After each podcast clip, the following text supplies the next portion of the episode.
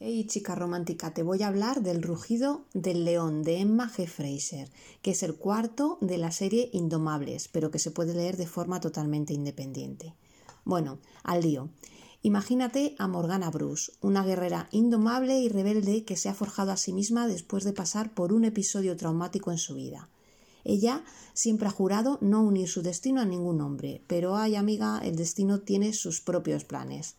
El rey Jacobo aparece en escena y trastoca la vida de Morgana por completo. La obliga a casarse con Kerr Mackay, también conocido como el León.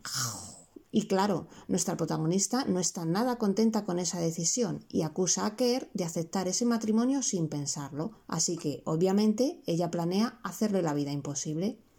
Pero espera, esto se pone aún mejor.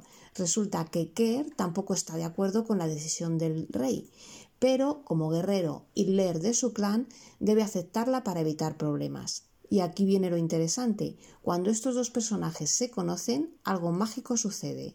Kerr siente una conexión instantánea con Morgana y su espíritu guerrero.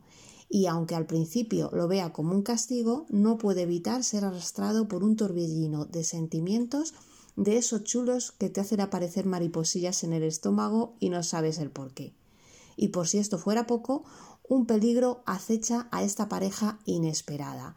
También tendrán que luchar juntos contra amenazas que pondrán sus vidas en peligro.